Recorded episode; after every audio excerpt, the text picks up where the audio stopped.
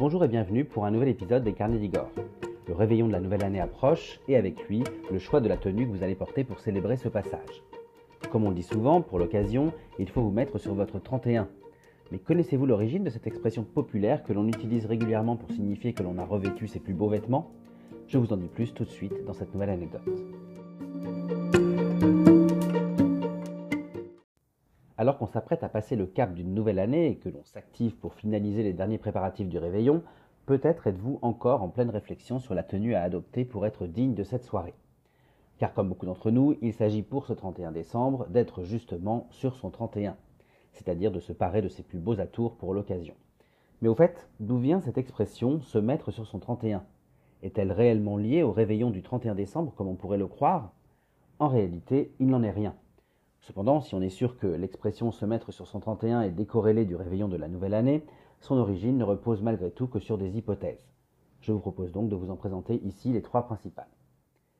La première explication est d'ordre militaire. Pour cela, rendons-nous au royaume de Prusse dans l'actuelle Allemagne. Au XVIIIe siècle, la hiérarchie militaire prussienne inspectait les casernes et les tenues des militaires tous les 31 du mois, soit finalement, si on compte, 7 fois par an, puisqu'on ne compte que 7 mois de 31 jours. Quoi qu'il en soit, tout devait être euh, impeccable et chaque soldat devait notamment être habillé à la perfection s'il voulait espérer obtenir une prime en plus de sa solde militaire. Ainsi, tous les 31, il fallait bien justement se mettre sur son 31. La deuxième hypothèse trouverait son origine dans un jeu de cartes appelé le 31, où pour gagner, il fallait atteindre 31 points. On était alors, en vainqueur privilégié, le centre de l'attention de la soirée et donc le plus admiré. Alors cette explication un peu tirée par les cheveux est assez euh, peu probable selon moi.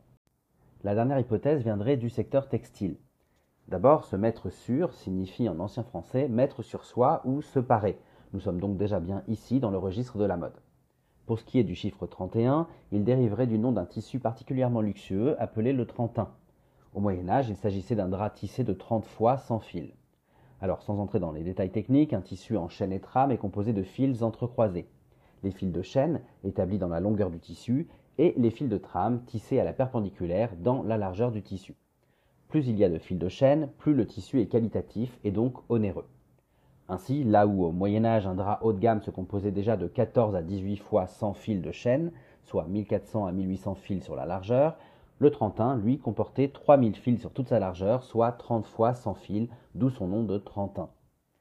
Revêtir une telle étoffe permettait alors de montrer sa richesse mais aussi de marquer un événement particulier ou de célébrer un jour de fête. Par déformation, le mot trentin serait devenu 31, et plutôt que de se mettre sur son trentin, on dit désormais se mettre sur son 31.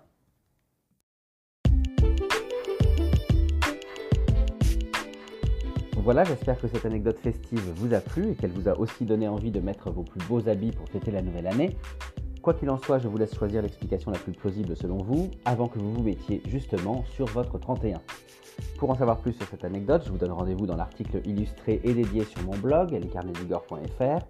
N'hésitez pas aussi à vous balader sur ce blog pour découvrir d'autres anecdotes et d'autres visites de mes lieux historiques et culturels favoris, toujours dans mes nombreux articles et podcasts. Vous pouvez aussi me suivre sur Facebook, Instagram, YouTube et TikTok pour retrouver toutes mes actualités en photo et en vidéo, et je vous remercie surtout pour votre fidélité au carnet d'Igor. J'ai hâte de vous retrouver pour une nouvelle année riche de patrimoine et de découvertes historiques et culturelles. Et d'ici là, je vous souhaite à toutes et à tous un très bon réveillon et une très belle année. Et je vous dis bien sûr à très bientôt pour d'autres aventures, d'autres anecdotes et d'autres visites.